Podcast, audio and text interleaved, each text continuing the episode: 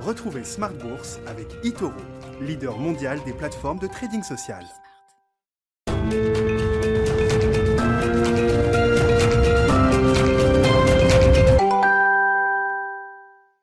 Et c'est reparti pour Smart Bourse, votre double dose quotidienne de marché en direct sur Bismart, chaque jour à la mi-journée 12h30, 13h et le soir en fin de journée désormais la grande édition pendant une heure à partir de 17h. Au sommaire ce soir, la communication de la Réserve fédérale qui évolue sous la houlette de Jérôme Powell, le président de la Fed, s'est exprimé euh, au symposium de Jackson Hole il y a euh, quelques instants maintenant pour nous dire qu'il soutenait l'idée d'un changement de rythme de la politique d'achat d'actifs de la Réserve fédérale américaine d'ici la fin de l'année. Jérôme Powell qui euh, réfute l'idée d'un resserrement de la politique monétaire américaine. Ce serait euh, beaucoup trop euh, risqué à ce stade avec des difficultés et peut-être un risque même de ramener l'économie américaine en arrière. Néanmoins, le patron de la Fed acte des progrès substantiels qui ont été faits ces dernières semaines, ces derniers mois, sur le front de l'inflation, sur le front de l'emploi également. Hein. Nous sommes en marche vers le plein emploi aujourd'hui, estime euh, Jérôme Poel, et ces euh,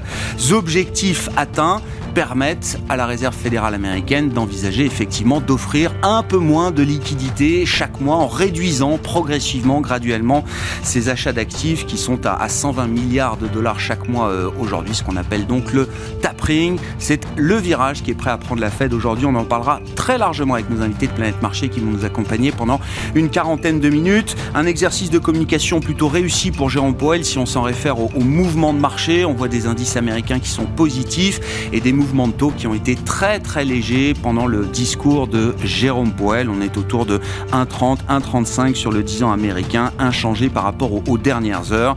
Les marchés euh, européens, eux, vont terminer la semaine dans le vert, une semaine qui aura été relativement calme après la correction euh, la semaine dernière, le petit retracement qu'on avait eu sur les indices européens notamment de l'ordre de 4-5%. Donc le calme est revenu cette semaine. Et puis dans le dernier quart d'heure de Smart Bourse, le quart d'heure thématique, on parlera ce soir d'investissement immobilier et c'est Jean-Marc Peter, le directeur général de Sofidi, que vous pourrez voir ou revoir. Il était notre invité à la mi-journée dans Smart Bourse.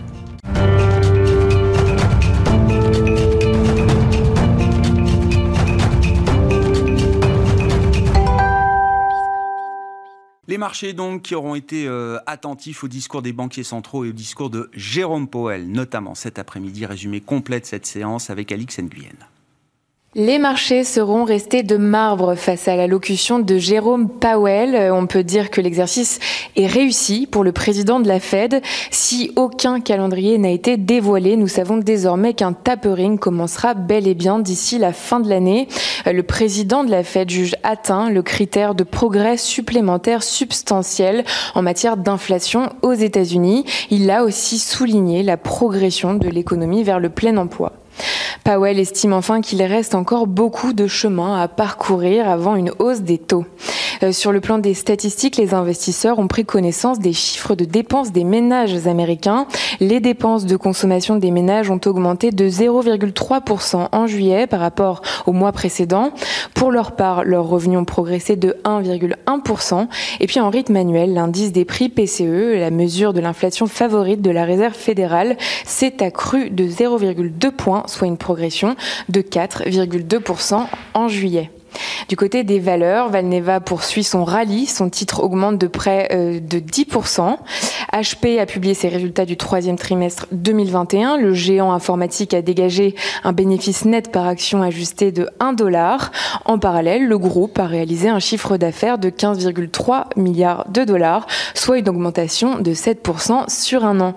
La Croix a publié un chiffre d'affaires de 127,2 millions d'euros au titre du deuxième trimestre 2021, soit une progression de 58,7% par rapport à la même période un an plus tôt. Dans le secteur de la santé, Carmat a annoncé une nouvelle implantation commerciale de son cœur artificiel en Allemagne. Et puis Quantum Genomics a demandé à Euronext de suspendre la cotation de son titre à compter d'aujourd'hui, alors qu'elle présentait ce matin les résultats d'une étude. On termine avec l'agenda de la semaine. Lundi, les investisseurs auront évidemment en tête les conclusions du symposium économique de Jackson Hole. On attend aussi quelques statistiques macroéconomiques en zone euro et puis l'enquête manufacturière de la Réserve fédérale de Dallas aux États-Unis. Alix Nguyen qui euh, nous accompagne dans chacune des éditions de Smart Bourse pour vous livrer les infos clés des euh, marchés en séance à 12h30 à la mi-journée et le soir à 17h.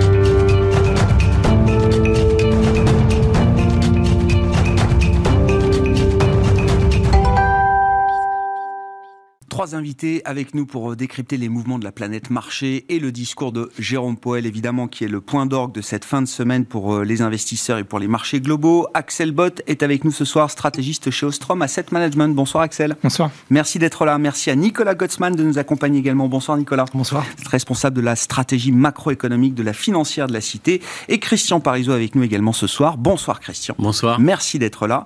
Vous êtes euh, aujourd'hui président et fondateur d'Altair Economics, qui est un cabinet de recherche euh, économique. C'est ça. Toujours économiste, Christian Parizeau, mais désormais chef d'entreprise euh, également. Et vous restez très proche de votre euh, ancienne maison, Aurel BGC, puisque vous êtes toujours conseiller économique auprès d'Aurel BGC aujourd'hui.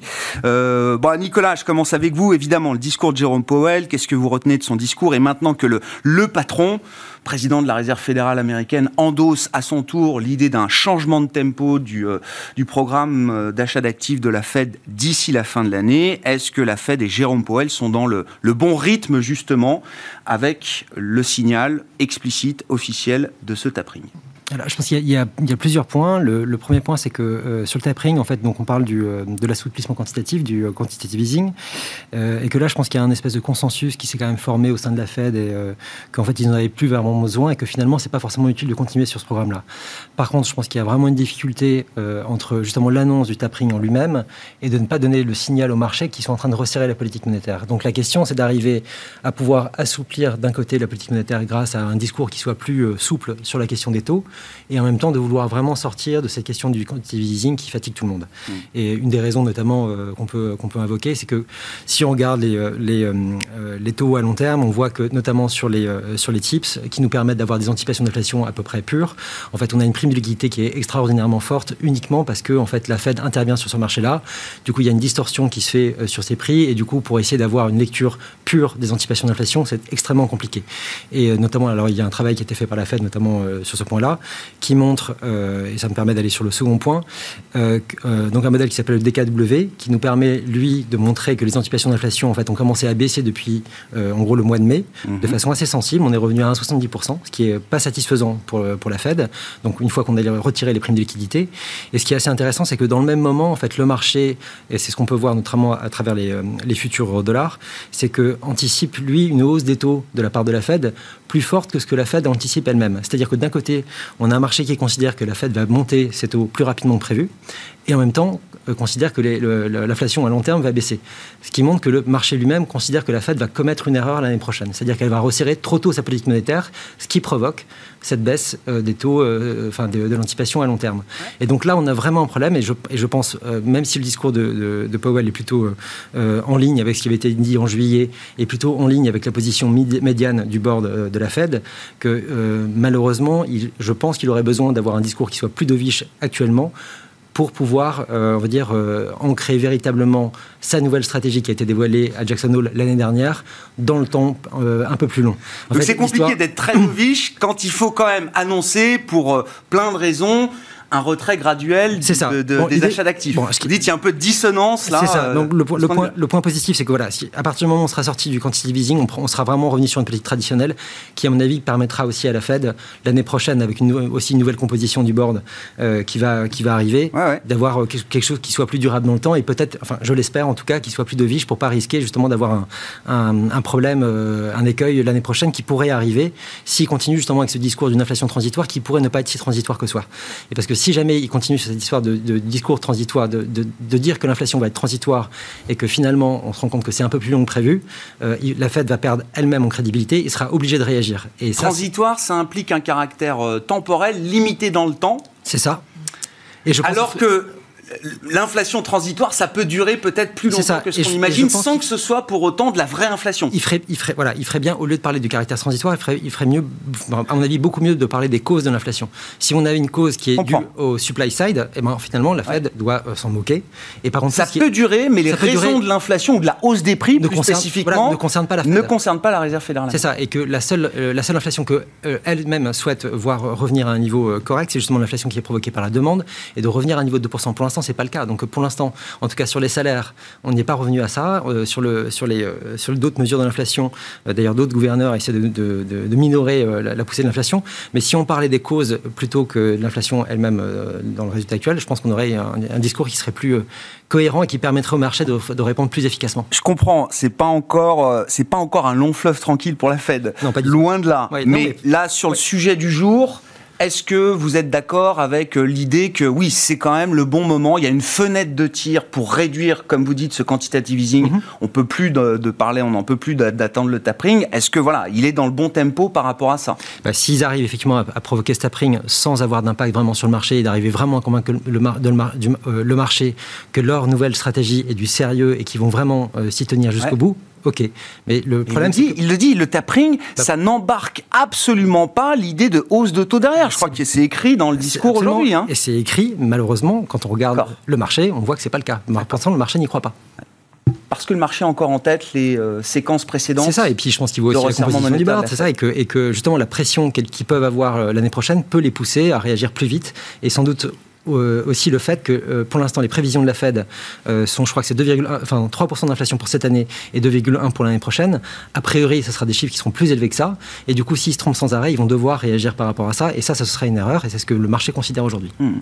Bon, Axel, commentaire, analyse là du discours de Jérôme Powell, et puis toujours la même question. Est-ce que la Fed est dans le bon tempo? Est-ce qu'il y a une fenêtre de tir suffisamment belle pour justement se permettre d'acheter un peu moins que 120 milliards de dollars d'actifs par mois?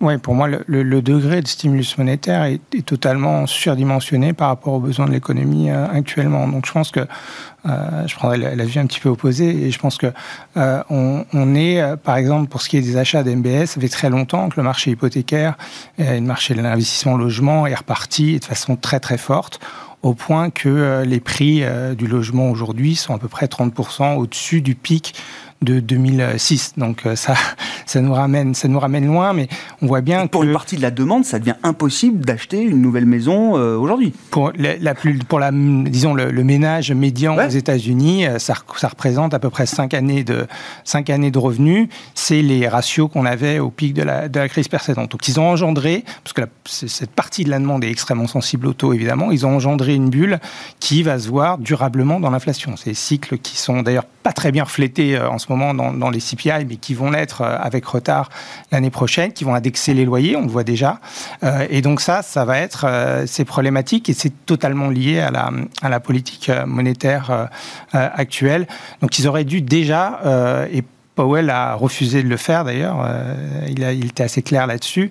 ils auraient dû peut-être dès maintenant au moins écréter les achats les achats d'MBS, quitte à rebalancer un petit peu plus de treasuries pour aussi pour une question de gestion de risque mmh. et d'habitude de la Fed, ils ont plus vocation à, acheter des treasuries que des MBS. Donc Rappel, hein, il y a 80 milliards d'obligations d'État dans le programme d'achat d'actifs et 40 milliards donc sur le marché immobilier à travers les, euh, les euh, mortgage-backed securities. Voilà, et donc ils ont, ils ont euh, engendré une, une, bulle qui est, qui est, problématique à un moment où en plus les difficultés de production sur le supply side, le coût des matériaux de construction est en hausse de 35%. Donc c'est très difficile de produire des maisons et on surstimule la demande à ce moment-là. Donc il y avait des choix à faire, ils les ont pas faits, ils sont euh, ils sont dans une situation maintenant toujours plus difficile, hein, puisque cet excès de liquidité, il engendre euh, évidemment des bulles sur d'autres euh, marchés d'actifs.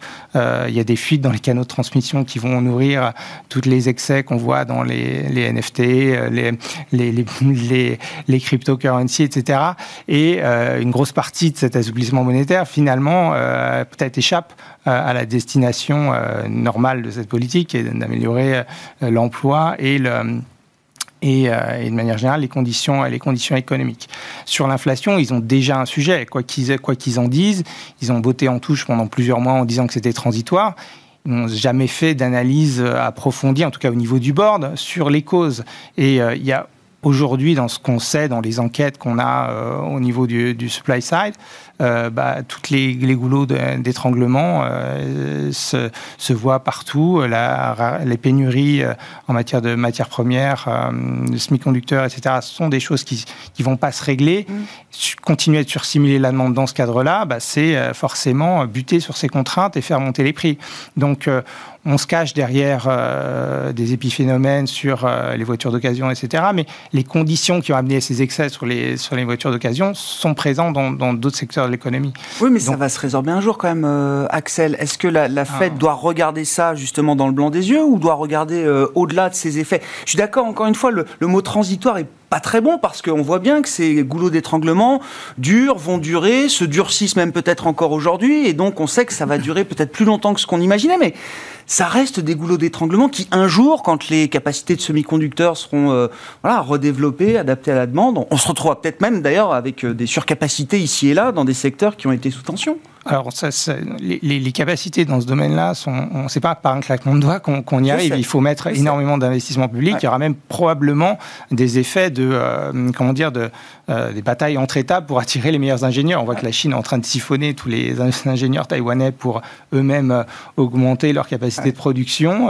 Biden nous dit, je mets 30 ou 50 milliards sur la table, je ne me rappelle plus exactement du chiffre, pour augmenter les capacités et aider Samsung et TSMC à, à s'installer aux États-Unis. Intel aussi devrait revenir dans le secteur des fonderies. Donc, euh, mais, mais euh, le nombre d'ingénieurs et la compétence, elle est, elle est, elle est rare. On sait qu'on a des, des, capacités. Donc tout ça, ça peut être euh, effectivement, effectivement un peu inflationniste et source, source de tension. Donc je, je pariais sur le fait que ça se résorbe tout seul je pense que c'est un, un, pari qu'on ne peut pas faire aujourd'hui, ou qui n'empêche pas en tout cas d'essayer d'inciter à différer un peu de demande en changeant la politique euh, monétaire. Ça sert à ça le resserrement mmh. monétaire. Ce n'est pas forcément néfaste à la croissance, c'est simplement d'éviter que le cycle actuel dégénère en inflation, comme ce qui me semble être le cas aujourd'hui.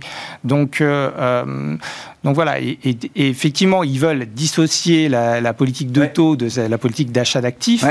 Euh, mais euh, quand on regarde par exemple les anticipations de, taux entre les, contrats euro-dollars, ceux qui sont indexés sur le Libor, entre décembre 23 et décembre 24, il n'y a que 50 points de base d'écart. Il y a même un petit peu moins de ça. Donc, c'est deux mouvements. Deux mouvements une fois qu'ils auraient a priori déjà enclenché la hausse des taux. Donc, c'est un rythme assez lent finalement. Même si. Euh, quand on regarde les, produits optionnels sur ces trucs-là, on, a une variété de possibilités. Hein. donc, je, je, pense que le, si cette annonce de, Jackson Hole passe assez bien, attention au meeting de septembre, le 22 septembre, ils vont rajouter une année et on, aura les premières dots, euh, les premières dots, les premières projections de 2024. Et là, je pense que euh, on devrait assister à au moins un scénario assez consensuel au sein du board et des membres qui contribuent à, ces projections pour avoir peut-être quatre hausses de taux. Enfin, une fois qu'ils auront enclenché le mouvement, ces quatre hausses de taux, cette inflexion, elle n'est pas dans le marché à mon avis. Donc, euh, donc on, verra, euh, on verra ce qu'il en est. Je pense qu'ils sont, très en décalage avec la réalité économique sous-jacente. Et c'est très compliqué, compte tenu de la taille des interventions aujourd'hui, de les réduire sans, euh, mettre du sang sur les murs. Mais à un moment, il faut, à mon avis, l'adapter. Mais vous dites qu'il y aura des conséquences. Là. Le, point de départ, le, le coup d'envoi que vient donner Jérôme Powell aujourd'hui, il aura forcément à un moment ou à un autre des conséquences sur les marchés. Je pense qu'effectivement, et surtout si effectivement l'inflation est, est, un peu plus forte, euh, plus durablement que ce qu'on ce qu'on imagine. Ce qui, ce qui, est important, c'est d'effacer les effets de base là-dessus et de regarder le séquentiel depuis six mois. Depuis six mois, vous avez très régulièrement des, euh, de l'inflation mensuelle au-delà de, au de 0,5. Euh, et ça, ça veut dire qu'en fait, le, le rythme euh, aujourd'hui de l'inflation, il est plus entre 5 et 6 mmh. euh, Donc, donc c'est un, un, vrai, il y a un vrai sujet quand même. Oui, partant de l'idée quand même que c'est ce que cherche la Fed avec sa nouvelle stratégie. Euh, faut pas que, y a pas. Je, pense que c'est au-delà de ce qui. D'accord, c'est au-delà de ce qui. C'est entre deux, entre deux et demi et trois, ok. D'accord. Au-delà. On va y revenir, hein, mais euh, oui, oui. Christian, vos commentaires. Est-ce que euh, voilà, est-ce que l'économie américaine est suffisamment bien sur les rails de la relance, de la reprise, pour que on, puisse, la Fed puisse se permettre ce signal aujourd'hui envoyé par Jean Paul oui, moi je pense qu'il y a euh, la théorie euh, monétaire, tout ce qu'ils ont essayé de théoriser, il y a l'économie, les chiffres économiques, et puis derrière il y a cette bombe à retardement qui est le marché obligataire. Parce que le gros problème qu'on a aujourd'hui, c'est qu'on a des taux qui ne sont pas du tout le reflet de la réalité économique. Aujourd'hui, vous avez des taux qui sont complètement drivés, euh, sous, finalement, mis sous cloche par les banquiers centraux, par leurs achats obligataires. Ce qu'il faut bien comprendre, c'est que la Banque centrale, quand elle achète, elle ne tient pas compte des anticipations d'inflation. Elle, achète parce que c'est son programme qui est défini. Alors, en plus, la BCE a la possibilité d'être flexible dans son programme, d'acheter plus ou moins. La Fed, c'est bourrin, c'est tac, tac, tac, je tape sur le marché et je, et je suis là. Donc, je rarifie le papier. Alors, ça a été dit un petit peu avec les, les obligations indexées sur l'inflation. Quel sens donner au prix de ces obligations si vous avez un problème de liquidité qui est en partie lié hein, aux achats. L'assèchement du marché par la Fed. On a des taux extrêmement bas. je vous prends juste euh, un chiffre. Hein les taux américains, on va dire 1,35, 1,40, entre 1,30, ils sont plus proches de 1,30, ils sont à 1,30. Vous avez une inflation aujourd'hui instantanée, donc ce qu'on appelle les taux réels instantanés, hein, c'est pas les vrais taux réels, puisque les vrais taux réels, normalement, c'est la moyenne de l'inflation sur les 10 prochaines années attendues, où, euh, qu'on a, où on a, euh, on peut vraiment le mesurer qu'avec 10 ans de retard, mais voilà, c'est les, en instantané aujourd'hui, vous avez des taux réels qui sont hyper négatifs. Mmh, mmh. Est-ce que vous croyez que s'il n'y avait pas les achats des banquiers centraux, s'il n'y avait pas autant de liquidités qui étaient déversées, on serait sur des taux réels aussi négatifs que ça? Alors même si vous me dites l'inflation est temporaire. Alors on va dire ils sont crédibles, l'inflation est temporaire. Alors on l'a vu, c'est un problème d'offre, c'est pas vraiment une dynamique d'inflation, il n'y a pas encore de très forte hausse de salaire. Donc on va se dire que c'est juste ponctuel sur on va mettre un an quand même, hein. on va dire un temporaire qui va durer quand même un an, parce que quand on regarde ce que nous disent les semi-conducteurs et tout ça, ça va pas être résolu en six mois. Hein. On est, encore dans la pandémie. on est encore dans la pandémie. Durera la pandémie, il n'y a pas de raison que tout revienne à la normale. Des, chaînes de production sous tension, et puis là, on a encore vu un TSMC qui a monté de 20% ses prix des semi-conducteurs. Bon, ça, on va se dire que ça va être répercuté tout ça à un moment donné, parce qu'il y a de ça fait quoi sur le prix d'un téléphone, sur le prix d'une voiture? euh, Il y a ces hausses-là, il y a, y a la, la flambée des coûts de transport. Il faut pas l'oublier ça. Vous, sur une paire de Nike, le coût de transport, c'est quoi? Quelques ah oui, mais ça commence, ça commence quelques, à quelques cents peut-être. Surtout, il va y avoir une guerre d'approvisionnement parce que là, on a on a un vrai problème pour les supermarchés, pour euh, les, les, grands distributeurs américains. Pour ils ont ils ont tous devancé. Alors c'est là où ah oui. ils ont tous devancé leurs achats de Noël euh, sur le mois de juillet. Ils se retrouvent complètement en pénurie en ce moment parce que euh, les bateaux n'arrivent pas à livrer. Et vous avez encore eu les exemples du port chinois. Et vous avez au niveau tous les tous les tous les unités de stockage en, en, Californie sont pleins à rabord parce qu'on n'arrive plus à, dégager tout ça, on manque de, de camions et tout ça. Alors donc il y a une saturation. on va laisser ça. On va dire que c'est temporaire, mais un temporaire qui dure quand même un an. Mais globalement, on est quand même sur un vrai risque d'inflation par les coûts d'inflation du côté de l'offre. Je suis d'accord, pour l'instant, on ne voit pas l'inflation. Donc la, la, la vraie question aujourd'hui, c'est est-ce que vous croyez sincèrement que les marchés obligataires seraient aussi faibles, avec une si faible volatilité, avec des taux réels aussi faibles face à la situation économique, face au risque inflationnaire. Encore une fois, je ne dis pas que c'est le grand retour de l'inflation. J'en sais rien. Mais s'il n'y avait pas les banques centrales dans le marché, je ne sais pas dans quel état seraient les économies. Donc, toute la euh, question est là. comment on fait pour retirer en ce moment le, cette perfusion des, des, banquiers centraux sans qu'il y ait du sang au mur et sans qu'il y ait véritablement une surréaction des taux longs Et c'est là où c'est délicat. Et c'est parce que économiquement, franchement, même si la Fed achète 5, 10 milliards de moins, euh, ça change rien sur l'économie et euh, c'est ce qui été dit. Et, en plus, euh, et c'est vrai, ils vont commencer par réduire en plus pas les achats des obligations du Trésor, mais ils vont réduire les achats euh, sur l'immobilier. Quand, quand, on voit l'état du marché immobilier américain, comment il se comporte aujourd'hui, que vous avez aujourd'hui des promoteurs immobiliers qui n'arrivent pas à construire parce qu'il manque de main d'œuvre, de matériaux, on se dit s'il y a une petite baisse de la demande et que si ça se ralentit un petit peu, ça ne fera pas mmh. mal. Donc on est en situation de surchauffe. Donc c'est pas ça qui leur fait peur, à mon avis. C'est pas cet aspect-là, parce qu'au contraire, il y a il y a des marges de manœuvre. C'est qu'il faut pas qu'il y ait une surréaction des marchés derrière. Et ça, c'est un premier et par rapport aux exercices précédents, enfin aux, erreurs de communication précédentes, 2013, 2018, dans des contextes différents, est-ce que là, est-ce que là, il y a... Il y avait une réaction assez violente euh, la, première fois que, que M. Bernanke en avait parlé. Il y avait eu une réaction assez violente. Donc ils ont appris là-dessus, ils ont appris là-dessus, et je pense en plus qu'il veut pas euh, politiquement être responsable finalement d'une d'une d'une réaction trop vite des marchés, euh, surtout parce qu'il termine son mandat dans quelques mois. Voilà, ça serait peut-être un peu malvenu. Alors ça, il y a, cet élément-là qui, à mon avis, euh, joue beaucoup. Il faut, il faut éviter une surréaction des marchés obligataires. Alors surtout, d'autant plus que dans les pays développés, on va quand même avoir des réactions de banquiers centraux qui vont être plus ou moins euh, un peu en même moment parce que quelque part ils ont beaucoup injecté de liquidités face à quelque chose qui était la propagation du virus. Alors on a quand même les vaccins, c'est pas parfait, on sait que c'est pas c'est pas mm. immédiat, mais on voit que l'économie s'adapte de mieux en mieux parce que finalement ce variant Delta perturbe beaucoup euh, encore euh, certaines économies, mais surtout les pays développés en voie de développement, mais pas les pays développés où on commence à bien gérer la situation. Donc on va se dire que tout le monde va commencer dans les grandes banques centrales à commencer à un petit peu réduire. Donc il y a quand même à, gérer cette liquidité des marchés obligataires à un moment où les États n'ont pas redressé leurs comptes publics, à un moment où les appels au marché euh, des États sont importants. Donc je pense qu'il y a un vrai problème euh, d'équilibre offre-demande sur le marché obligataire quand, quand on retire. Et puis mais face à ça, ils n'ont plus une justificatif pour continuer. Et puis derrière, il y a quand même ce phénomène d'inflation, euh, alors qu'on y croit, on n'y croit pas, on va pas rentrer dans le débat, mais bah, qui est là, qui est là, qui est là, qui est là. Est-ce que c'est durable? Est-ce que ce n'est pas durable? En tout cas, vous aurez des points de vue qui divergeront sur les marchés, mais en tout cas, pour moi, ça justifie une prime de risque supplémentaire sur le marché obligataire parce qu'il faut prendre en compte ce risque inflationniste. Qu'on, alors, on dit que c'est transitoire ou pas, mais euh, en tout cas, il y a, y a quand même des annonces de hausse de salaire, il y a quand même des éléments qui fait que je peux pas vous dire aujourd'hui que le risque inflationniste est plus faible qu'il y a un an ou il y a deux ans. Il a beaucoup monté. Alors après, est-ce qu'il est durable? C'est un, un, gros débat, on peut, s'écharper là-dessus aujourd'hui, mais euh, le vrai problème aujourd'hui, c'est cette prime, et c'est surtout le fait que le, les banques centrales ont créé une bulle sur l'obligataire. Il faut bien avoir ça.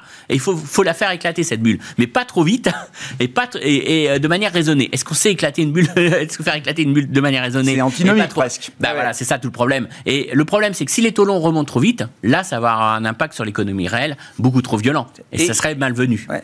Et, le, signal, encore une fois, envoyé aujourd'hui, il, est de nature. Parce que, enfin, encore une fois, on a eu un policy mix tellement démentiel, on n'a on pas vu plus de 1,80 sur le 10 ans américain, euh, alors qu'on a poussé tous les feux euh, euh, du policy mix comme jamais dans, dans l'histoire. Le tapering, là, ça peut faire à nouveau déraper les taux longs ah, Encore une fois, c'est pas, pas le montant du tapering. Pour moi, c'est pas le fait qu'ils annoncent ces 5 milliards ou 10 milliards, ça change rien sur le fond. Ah bah c'est le signal. Si, derrière, on sait bien que le marché réagit aux dérivés, secondes et autres. Qu'il a, il a bien mis dans son discours, ce n'est pas un durcissement de politique monétaire.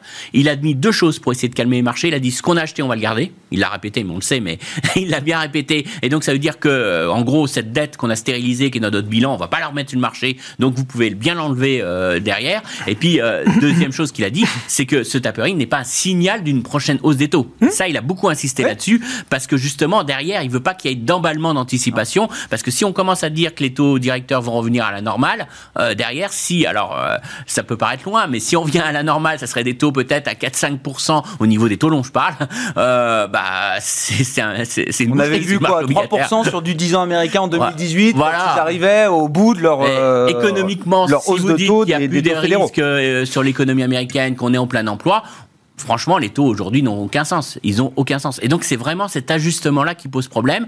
D'où ce, discours un peu alambiqué. Euh, euh, on fait, on, fait le, bon, le méchant. On fait bien intervenir les faucons, à mon avis. Les ceux qui étaient bien méchants, ils ont bien, bien tapé juste avant le discours de Powell. Alors, je sais pas si c'était organisé ou pas, mais enfin, quand vous avez un, boulard euh, qui intervient, voilà, qui intervient et qui vous dit, on va faire le tapering et puis on aura fini dès la fin du premier trimestre. Là, il a, il a mis un, plan très resserré. Puis après, vous avez, vous avez Powell qui dit, mais non on n'a pas encore fait tout notre plan, vous inquiétez pas, on va prendre notre temps et tout ça. Bon, voilà. En de toute façon, ça, pas cette année. voilà, ça, ça envoie un message quand même qui, est plus rassurant pour les marchés derrière. Donc voilà. l'an prochain, ils votent. Axel, la, ça évite les surréactions. On va dire que moi, je pense qu'ils ont qu'une seule chose en tête, la surréaction du marché obligataire, à juste titre, à mon avis. Ah c'est vraiment le, risque. Ce qui n'est pas le cas euh, aujourd'hui. Ce qui est pour l'instant pas le cas. Donc on va dire qu'il a réussi sa communication bah, à ça.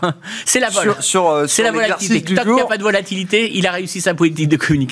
Est-ce que le discours sur l'inflation transitoire est encore tenable, euh, Nicolas? Si on revient au sujet de l'inflation, qui est le sujet de débat et qui va continuer de l'être. Il est parfaitement tenable. Euh, l'idée, c'est d'ailleurs... On a eu le corps PCE, là, 3,6, c'est ça, sur un an?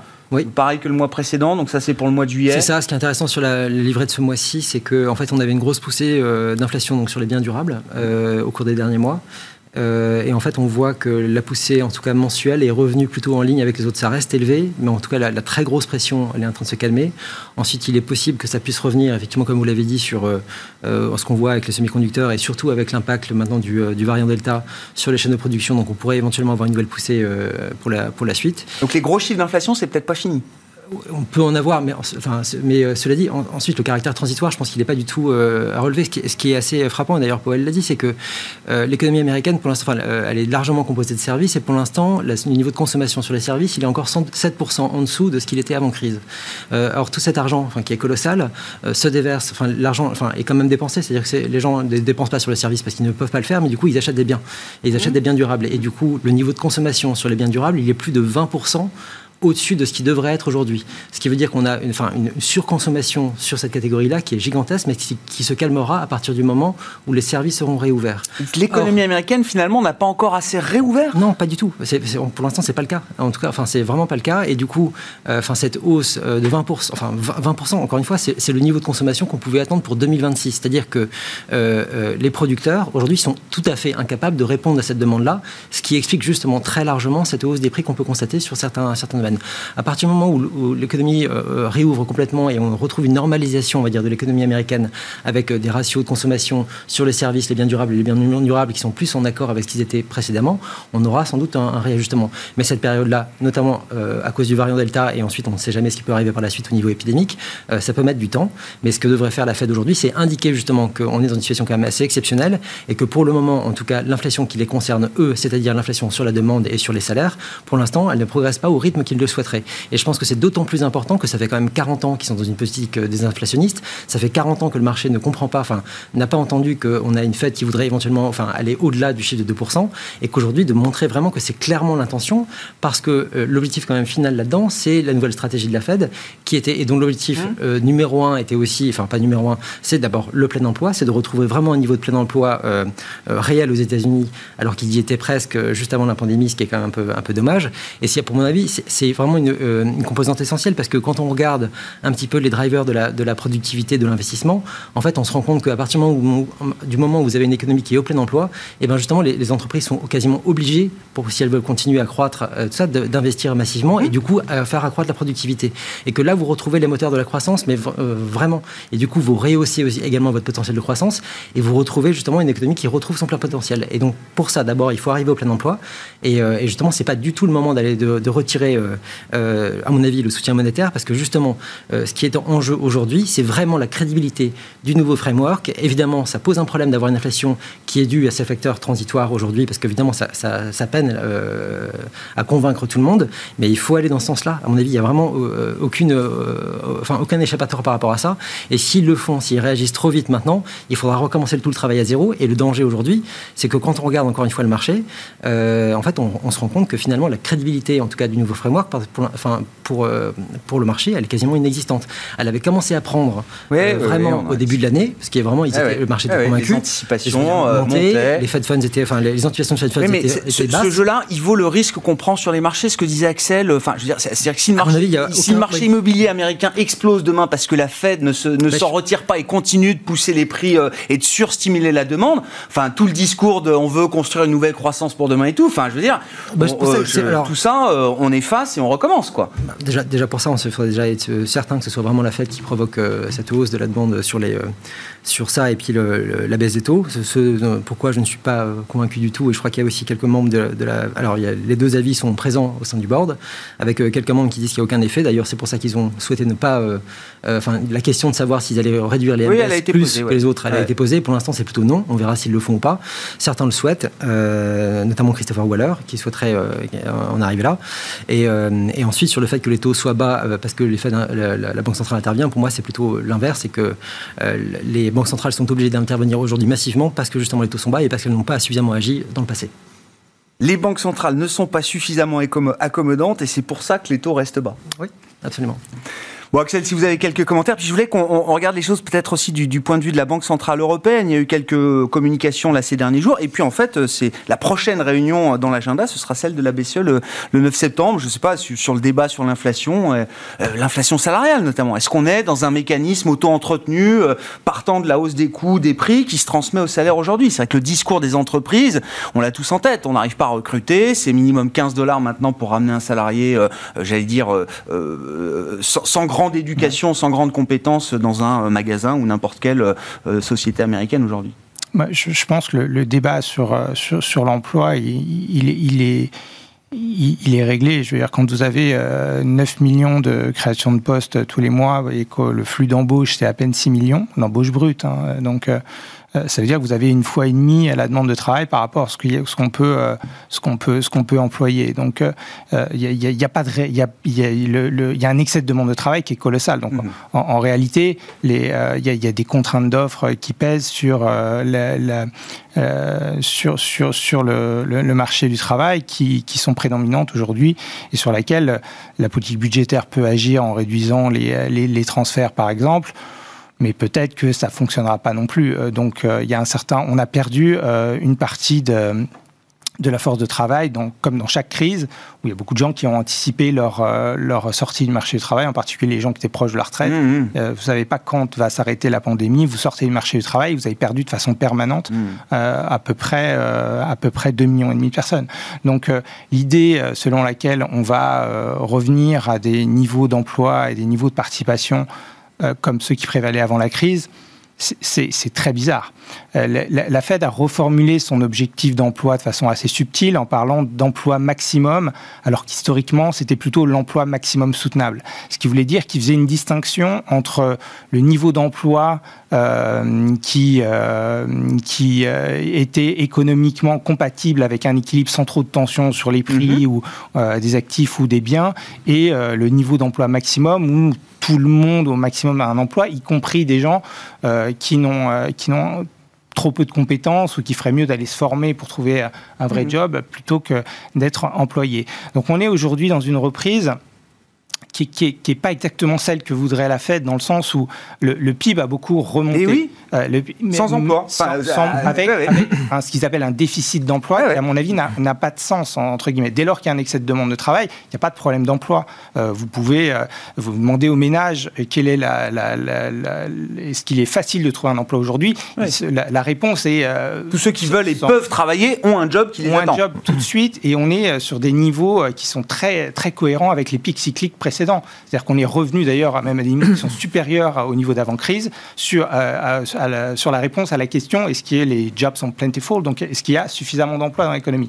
Donc il y a du point de vue des ménages, du point de vue des entreprises qui nous disent qu'il y a des difficultés à recruter, en fait la question de l'emploi elle est réglée depuis mhm. longtemps enfin depuis longtemps, depuis au moins six mois, on va dire. Donc il a raison d'être euh, confiant en disant on va vers le plein emploi. Quel, quel que soit le niveau, le taux du plein emploi, on, va y arriver. Si on s'acharne à vouloir ramener le taux de chômage à 3,5% et à combler le gap de 5,5%, on va faire plein de conneries dans l'économie, c'est sûr. Il y aura, euh, il y aura des, euh, des, des, des effets de des, des, effets de, de, de, spillover sur les sur, sur l'inflation, sur euh, les, les, primes à l'embauche qui sont aujourd'hui euh, problématiques et on aura un effet sur les marges et peut-être finalement un effet contraire, c'est-à-dire c'est où la dynamique euh, économique dégénère en inflation. L'inflation, on va se rappeler que c'est une mauvaise chose, c'est aussi un indicateur de d'inefficience de l'économie, de déséquilibre, de déséquilibre au sein de la, la chaîne, la chaîne productive. Donc moi, je, suis vraiment dans, dans, dans, dans, le camp de ceux qui pensent que la Fed s'est trompée et qu'on ne comprend pas que euh, peut-être cette crise a modifié euh, la structure de l'économie et qu'on ne va pas recréer les jobs qu'on a perdus. On va en créer d'autres éventuellement, mais cette période de transition fait qu'on est au plein emploi déjà. J'ai l'impression d'animer un FOMC. Alors allez-y Nicolas. et puis, juste un mot, enfin, sur cette préoccupation-là, je pense qu'il y a il y a un point qui, à mon avis, qui est important, c'est que quand on regarde ce qui s'est passé en 2008, donc on a eu une reprise qui était euh, sous-optimale par rapport à ce qu'on aurait pu avoir.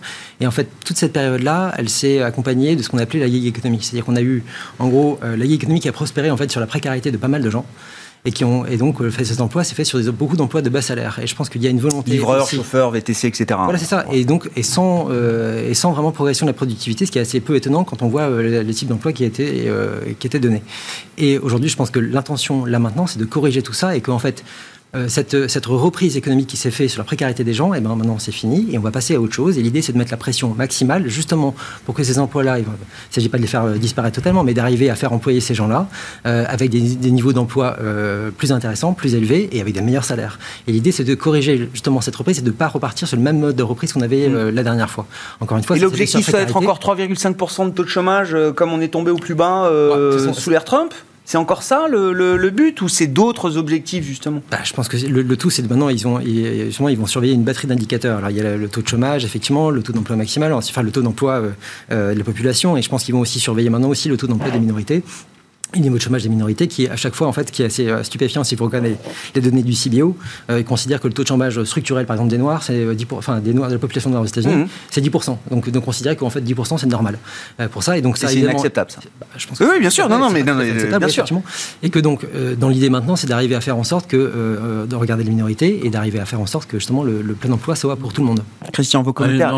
la BCE est-ce que la BCE doit s'inquiéter du tapering de la Fed c'était ma question suivante. Allez-y juste juste juste euh, sur un petit mot sur l'emploi, moi je dirais juste attention à, toutes les, tous les discours qu'on peut avoir sur les chiffres de l'emploi aujourd'hui, parce qu'ils sont très très très affectés par l'épidémie. Alors je vais juste vous prendre un truc, mmh. l'indice des nounous. Vous savez, le nombre de les nounous qui viennent à domicile pour regarder les mmh, enfants, mmh, eh ben on voit que l'emploi n'est pas, pas reparti du tout. On est sur un plus bas hein, encore. C'est pénurie de nounous. Euh, alors non, alors c'est toute la question. C'est la question, c'est quoi? Parce que les gamins, ils se gardent, ils se gardent tout seuls. Euh, on a, on a trouvé des robots pour les garder. Oh. Non, ce qui se passe, c'est qu'aujourd'hui, il y a une partie des gens qui ne sont pas retournés au travail, notamment les femmes, qui restent à domicile et qui gardent les enfants. Donc ça traduit quoi? Ça traduit d'une part qu'il y a quand même une certaine défiance vis-à-vis du virus et il y a encore des changements de comportement. Hmm. Il y a des gens qui sont sortis du marché du travail. La peur du virus est encore là. Et, préfèrent garder leurs gamins euh, plutôt que d'aller travailler. Alors je dis les femmes, c'est parce qu'en général c'est plutôt les femmes. C'est pas un jugement de valeur, mais voilà, il y a eu un effet et on le voit dans le taux de participation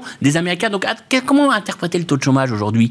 On a un taux de chômage qui, qui a beaucoup baissé, mais qui est lié en partie à des changements de comportement. Aujourd'hui, ce qu'on s'aperçoit, c'est qu'il y a des pénuries dans certains secteurs. Mais ces, pénuries dans ces certains secteurs, c'est peut-être des serveurs qui veulent pas retrouver du travail, qui préfèrent continuer de, travailler, euh, de faire du télé, voudraient un emploi en télétravail, ils veulent pas retrouver leur ancienne profession. Donc il y a, peut-être ces éléments-là. Donc on sent, qu'il y a des des chocs aujourd'hui, et on a du mal à savoir si ce sont des chocs qui sont durables ou pas. Mais en tout cas, ils affectent très profondément les statistiques de l'emploi. Donc c'est très difficile aujourd'hui d'avoir une vision claire du marché du travail. On a aujourd'hui certes, euh, des postes vacants qui ont explosé.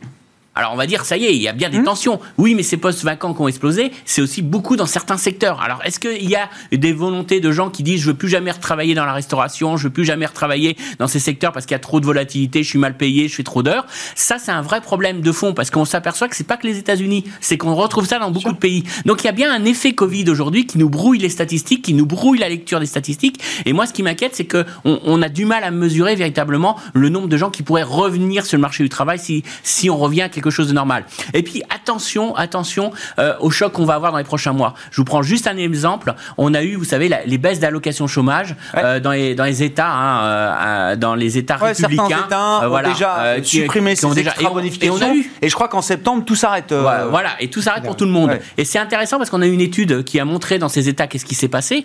Et ben, ce qui s'est passé, c'est que les gens sont retournés au travail.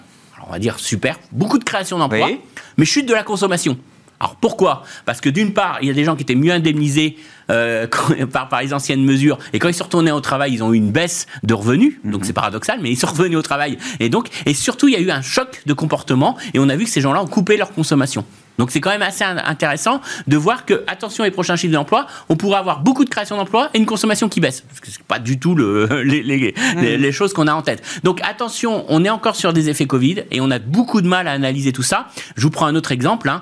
Euh, je pense qu'une partie de l'écart entre le niveau du PIB, le niveau de la croissance et le nombre de gens qui travaillent, en général, c'est vrai qu'on a vu cet écart, mais je pense qu'il y a un effet télétravail. Je vous prends un exemple. Quelqu'un qui est en télétravail, il va, il va être aussi productif que quand il était dans son bureau, mais il y a plein d'emplois on va pas utiliser. C'est-à-dire qu'il n'y aura plus le gardien pour, euh, pour euh, le bureau, il n'y aura plus la, la, personne qui fait le ménage. Donc il y a plein d'emplois qui ont été supprimés parce que les gens étaient en télétravail. Donc ça, ça fait que ces gens, ils produisent autant avec moins de personnes. Mais c'est une fausse, c'est des faux gains de productivité parce que quand ils vont revenir au travail, il va y avoir de nouveau la réutilisation euh, de tous ces services aux entreprises. Donc attention à ça. Il y a beaucoup, on a un manque de visibilité par rapport à, toutes ces statistiques et donc on, a, on a une vision un peu sûrement déformée du marché du travail, de la réalité. Alors je dis pas que ça va pas mieux, ça va beaucoup mieux. L'économie réouvre. On voit qu'on a évité le pire, on a évité les faillites en cascade, on a évité. Donc je pense qu'on peut être optimiste là-dessus, mais on peut s'attendre quand même à des statistiques assez volatiles euh, qui vont dépendre de l'évolution du variant Delta, qui vont dépendre du comportement des gens, du retour ou pas des gens. Et je pense qu'on va quand même avoir, euh, ça va être compliqué de gérer tout ça. Et puis dernier point sur l'inflation, juste pour conclure, euh, l'inflation, on ne sait pas encore quelle est la conséquence de cette inflation, parce que euh, tout le monde parle, l'inflation est temporaire. Mais enfin, l'inflation, elle a un vrai impact. Elle a un impact sur le niveau de vie des gens. Alors deux choses l'une, soit moi je subis 5%, 6% sur, les mesures d'inflation, je vais voir mon chef d'entreprise, mon, mon patron, et puis je lui dis augmente-moi parce que là j'y mmh. arrive plus. Mmh. Mm. Donc là, c'est la vraie boucle prix-salaire. Ah bah, c'est ce qu'on appelle l'inflation. La vraie inflation, c'est parce qu'il y a une vraie dynamique à ce moment-là. Soit éventuellement. Qui rien de temporaire. Soit éventuellement, j'ai un vrai coût sur mon pouvoir d'achat. Et là, je commence à vraiment commencer à réduire mes achats. Et ça, c'est le vrai problème. Et là, on commence à avoir des statistiques de, de consommation qui sont pas euh, alors pas, pas mauvais, mais pas exceptionnel. Et on peut se poser la question. Beaucoup a été anticipé quand même dans les achats des hein. C'est tout le problème, c'est que derrière, maintenant, j'ai les prix des, des, voitures qui ont explosé. Euh, le, euh, je vais pas être livré de ma voiture neuve, je reporte mon achat. Donc tout ça, ça peut aussi, on pourrait avoir des statistiques de consommation assez mal orientées. Donc c'est pas attention à ça. On n'a pas fini avec le Covid, les effets du Covid, et surtout, faut être modeste par rapport à, à notre analyse du marché du travail. Je pense qu'on n'a pas vraiment de visibilité sur le vrai état du marché du travail. Et ça, c'est quelque chose qu'on prend pas en compte sur le dernier trimestre, dernier, même euh, sur le deuxième semestre, hein, sur l'ensemble du deuxième semestre, les statistiques seront très volatiles à mon avis, et ça, ça peut générer pas mal euh, d'éléments de doute sur ce qu'il faut faire réellement. Ce sera un des grands rendez-vous la semaine prochaine, puisqu'on aura le rapport euh, mensuel de l'emploi euh, américain pour euh, le mois d'août. On avait eu deux gros chiffres quand même déjà juillet, juin. Ce serait bien que la série continue autour de, du million d'emplois recréés par mois. On verra ce qu'il en est pour le mois d'août aux, États-Unis. Ce sera un des grandes statistiques à suivre en fin de semaine prochaine. Laissons la BCE de côté. On en parlera une autre fois. Ils se retrouvent le 9 septembre à Francfort pour leur réunion de rentrée. Merci beaucoup, messieurs, d'avoir été avec nous pour discuter de la politique monétaire américaine. C'était évidemment le sujet aujourd'hui avec le discours de Jérôme Poel à Jackson Hall. Christian Parizeau avec nous, donc président fondateur d'Altair Economics aujourd'hui et conseiller économique toujours auprès d'Aurel BGC, Axel Bott, stratégiste chez Ostrom Asset Management et Nicolas Gottsman, le directeur de la stratégie macroéconomique de la financière de la Cité.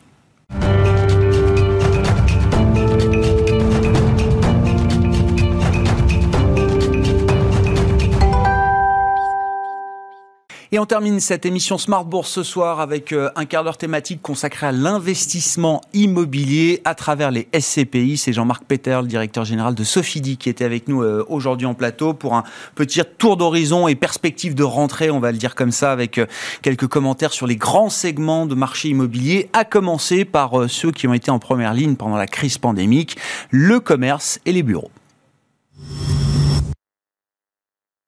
Effectivement, Grégoire, je pense qu'on assiste à une forme de, retour à la normale. Et euh, je pense que tout le monde a bien compris que les commerces qui étaient un peu vilipendés, dont on pensait qu'ils n'allaient pas euh, passer la crise, euh, tout le monde a bien constaté qu'ils étaient aux premières loges pour profiter donc de la reprise de la consommation des, Français, parce que les Français ont beaucoup épargné pendant la pandémie, donc les chiffres ont été assez spectaculaires lors de chaque déconfinement d'ailleurs et, lors du, dernier, celui dans lequel on est qu'on espère voir se, euh, se prolonger.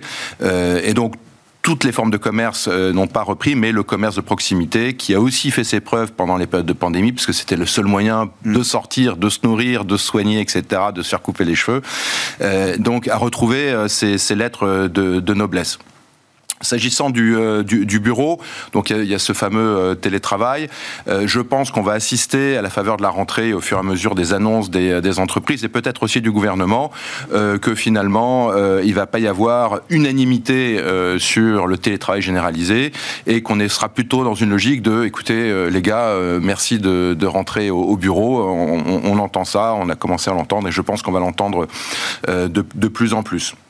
Ce étant, le télétravail, ça peut être aussi un moyen pour un certain nombre de, de secteurs qui souffrent ou qui sont confrontés à des challenges importants à l'avenir. Je mm. pense par exemple euh, à l'automobile avec euh, l'arrivée de l'électrique, mais aussi le secteur bancaire européen qui marche beaucoup moins bien, même si les chiffres aujourd'hui sont très bons que euh, le secteur américain qui ont des agences, etc. Donc le télétravail peut aussi être utilisé comme un moyen de faire des, des, des économies. Des économies. donc j'espère que les économies se limiteront à les immobilier et ne porteront pas sur le hmm. capital, euh, le capital humain. Mais euh, le télétravail, je dirais, plus qu'un choix de société, surtout, je, je, je, le déplore, un moyen pour certains, certaines industries qui peut-être souffrent pour, euh, pour aller faire euh, beaucoup, euh, beaucoup d'économies. Pour autant, les entreprises qui sont dynamiques ont besoin des bureaux. On est en phase de reprise. Les entreprises vont se développer, en tout cas on l'espère, c'est ce cas aujourd'hui, vont se créer et auront besoin de bureaux. Et donc les bureaux retrouvent leur, leur rôle normal. Le bureau d'hier ou il y a quand même l'idée d'un bureau de demain, enfin d'une nouvelle manière d'appréhender le le, bureau Alors, Jean-Marc. L'intérêt des, des, CPI et de ceux qui investissent à long terme dans l'immobilier, c'est qu'on achète surtout des emplacements. et plus les emplacements sont, sont, sont sympathiques et, et, de qualité, plus c'est facile de faire évoluer les choses. Clairement, les bureaux vont évoluer. Ils ne cessent d'évoluer hein, depuis des dizaines d'années. Un bureau des années 80 n'a rien à voir avec celui d'aujourd'hui, encore moins celui de demain. Et peut-être que euh, la pandémie va aussi faire qu'on aura paradoxalement besoin de plus de surface de mètres carrés. Entasser les gens aujourd'hui. C'est ce que j'ai entendu. Euh, n'est pas très feng shui. Et, euh, eh oui. on peut imaginer que. S'il faut mettre 2 mètres, 2 mètres 50 de distance entre chaque gars dans des open space, ça veut dire que au minimum, il faut la même surface qu'avant, voire peut-être un peu plus. C'est euh, possible, c'est possible, c'est possible. Donc euh, euh, l'immobilier évolue, c'est normal. Il n'a jamais cessé d'évoluer depuis même des, siècles. Ce qui est important, lorsqu'on investit sur le long terme, c'est d'identifier les bons emplacements et ensuite, bah, quelque part, on a une partition et on crée la musique. Comment vous regardez Alors, je sais pas si c'est de l'immobilier alternatif, non, parce que la santé, ça devient quand même de l'immobilier cœur euh, aujourd'hui. Et puis, alors, dans les, nouveaux immobiliers qui, euh, qui sont apparus ces dernières années, il y a tout le thème de la logistique. Là, on parle vraiment d'immobilier de croissance. Comment vous regardez là ces deux segments qui, pour le coup, ont été totalement préservés voire même la pandémie a été encore hmm. un accélérateur pour ces, euh, ces segments immobiliers euh, Alors, c'est deux choses différentes. La santé, nous, on, est très prudent sur, euh, sur ce type d'immobilier parce que euh, il faut, il faut pas l'amalgamer. C'est pas parce qu'on achète de l'immobilier de santé qu'on achète de la santé. L'immobilier de santé est formidablement utile, mais il se caractérise par le fait que il n'est pas forcément bien placé parce que la santé, c'est pas un achat d'impulsion, c'est un achat de destination. Donc, il est pas, c'est pas forcément des emplacements très qualitatifs. Et puis c'est de l'immobilier un peu compliqué. Si jamais on veut le transformer demain euh, en bureau ou en logement, il faut euh, faire beaucoup de travaux pour le pour le transformer. Euh, donc l'immobilier, si vous voulez, il faut savoir ce qu'on achète. Est-ce qu'on achète un locataire? Est-ce qu'on achète une thématique ou est-ce qu'on achète un emplacement? Nous, on est plutôt partisans de privilégier l'emplacement et de surcroît, la santé, vous l'avez dit, est très à la mode. tout le monde est mmh. évidemment très euh, concernés par, les, mmh. par, la santé, et donc quelque part une sorte de, de, de, pollution sur l'envie d'acheter l'immobilier de santé. Et donc comme c'est à la mode, c'est très cher. Et, euh, et, donc il faut être, je pense, assez, euh, assez sélectif et bien regarder ce qu'on achète, la qualité des emplacements, plutôt que d'acheter un thème qui nous rassure. Ouais, je comprends. S'agissant de, la logistique, là pour le coup, c'est très à la mode aussi, c'est très cher. C'est vrai qu'on a assisté à des, des envolées de prix et, et, et de loyer, mais quelque part la logique euh, euh, est là. Euh, on a besoin de plus en plus de logistique, le e-commerce, etc. Et les emplacements sont rares parce que on n'artificialise pas, ou en tout cas moins demain les sols, et il faut être dans des endroits très spécifiques, dans des hubs, etc. Et donc c'est vrai qu'aujourd'hui ça fait un peu froid dans le dos, c'est très cher, mais peut-être que les loyers et les valeurs vont continuer de, progresser. Et en plus, la logistique se développe maintenant en centre-ville. Vous avez même euh, ce qu'on appelle les drive piétons ou même les dark kitchens. Vous savez, euh, ces cuisines. C'est de la logistique, c'est de la logistique. Et euh, nous, comme on aime bien investir dans des bons emplacements, c'est-à-dire dans le cœur des métropoles françaises et européennes, on, on a envie aussi d'acheter ce type d'actifs qui participent à cette logistique de la logistique. Je sais, l'emplacement, l'emplacement, l'emplacement, mais même pour, ces, même pour la santé, même pour euh, l'immobilier de, logistique, vous dites euh, l'emplacement, ça reste quand même euh, le facteur ou un critère incontournable. Oui, et en fait, le, secret de tout ça, c'est que Aujourd'hui, il y a des phénomènes séculaires qui continuent euh, d'être en œuvre, c'est la métropolisation. C'est-à-dire qu'en fait, les grandes métropoles euh, européennes vont, vont continuer euh, de se développer et sans doute plus verticalement qu'horizontalement, puisqu'on on va de moins en moins artificialiser les sols. Et donc, il faut acheter de l'immobilier là où il y a le maximum de gens, et donc c'est dans ces métropoles qu'il convient d'acheter. Et on achète effectivement des emplacements. Les CPI, c'est des investissements long terme. les investisseurs, qu'ils soient jeunes ou plus âgés, qui préparent leur retraite ou qui veulent se constituer un patrimoine, ils investissent pour des dizaines d'années.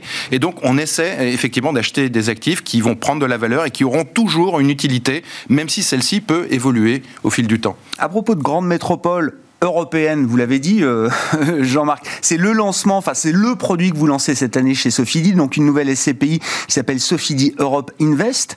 Avec l'idée, c'est vrai que quand on parle de gestion de son patrimoine, de placement, le mot d'ordre c'est diversifier, diversification, diversification à tous les étages, pour toutes les classes d'actifs, euh, etc. À commencer par euh, l'immobilier. Le, la raison d'être de ce produit, c'est justement de sortir du seul marché français. Alors il y a plusieurs marchés dans l'immobilier français plusieurs segments évidemment qui permettent d'être diversifiés. Mais là, vous apportez une diversification géographique sur le territoire européen, c'est ça? Exactement. La raison d'être des, SCPI, c'est évidemment d'atténuer le risque immobilier. Et pour atténuer le risque immobilier, il faut mutualiser les risques et donc diversifier au maximum. Donc on diversifie en ayant plein de locataires, on diversifie en ayant différents types d'actifs, mmh. bureaux, commerce, euh, santé, logistique qu'on a évoqué, mais aussi une diversification qui est géographique. Donc ne pas se limiter à la France, c'est aller capter des cycles immobiliers qui peuvent être un peu décalés. Euh, donc, euh, alors nous, on a tendance plutôt à investir dans les pays d'Europe du Nord qui, pour nous, sont, sont, plus solides, avec moins de risques politiques, économiques, de dettes, etc. Et euh, on a la capacité de le faire puisqu'en fait, on a commencé à acheter de l'immobilier à l'étranger depuis maintenant 15 ans dans Imorand, qui est notre flagship, donc aux Pays-Bas, en Allemagne, en Angleterre, en Irlande, en, en Autriche. Vous dites, euh, euh, on, veut donner accès justement à ces différents marchés européens, s'exposer aux différents cycles euh, immobiliers qu'on peut trouver en Europe, qui sont des, des marchés réputés difficiles d'accès, vous dites, pour le, client final, pour l'épargnant, ah bah, le particulier. C'est sûr que le particulier pourrait avoir du mal à acheter un bureau dans le cœur de Londres, ou une boutique à Dublin ou, ou, à, ou à Berlin. Mais il n'y a pas... Y a peu de produits finalement qui proposent.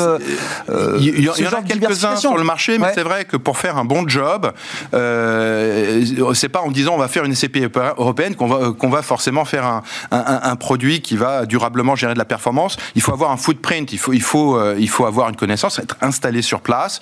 Et, et c'est vrai que c'est le cas pour nous. On fait partie d'un groupe qui s'appelle euh, TQE avec des bureaux puissants partout euh, partout en Europe. Et donc il faut il faut être très avancé dans la courbe d'expérience parce qu'il faut bien investir, bien gérer, bien exécuter les deals.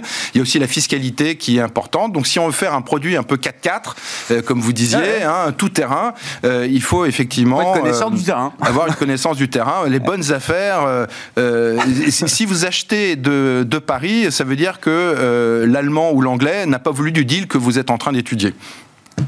Est-ce que les euh, rendements des SCPI seront à la hauteur cette année, euh, Jean-Marc? C'est la question un peu de marché d'ailleurs hein, pour votre, votre segment d'activité ou est-ce que c'est trop tôt d'ailleurs pour poser cette question? Non, je, pense qu'on a une, bonne vision. Vous savez, l'immobilier, c'est des beaux de long terme, mmh. etc. Donc après une année 2020 euh, qui a quand même tenu ah ses, promesses, hein, puisque en moyenne les SCPI en fait 4,18, chez nous c'est un peu plus je pense qu'il y a un consensus, et en tout cas c'est le cas chez nous, pour dire que, et, on l'annonce euh, évidemment sous toute réserve, parce que rien n'est garanti dans nos, dans nos, métiers, dans les différents bulletins trimestriels de nos fonds, euh, l'objectif c'est de, de, de, euh, de, reproduire cette performance en 2021, qui sera un peu une année de transition, dans un environnement quand même de reprise économique assez, assez vif, en espérant bien entendu qu'on n'ait pas d'autres surprises sanitaires, avec quand même une grande différence aujourd'hui, c'est qu'il y a le et les vaccins. Jean-Marc Peter, directeur général de Sophie qui était euh, l'un des invités de Smart Bourse aujourd'hui à la mi-journée sur Bismart. Très bon week-end, on se retrouve lundi en direct à 12h30.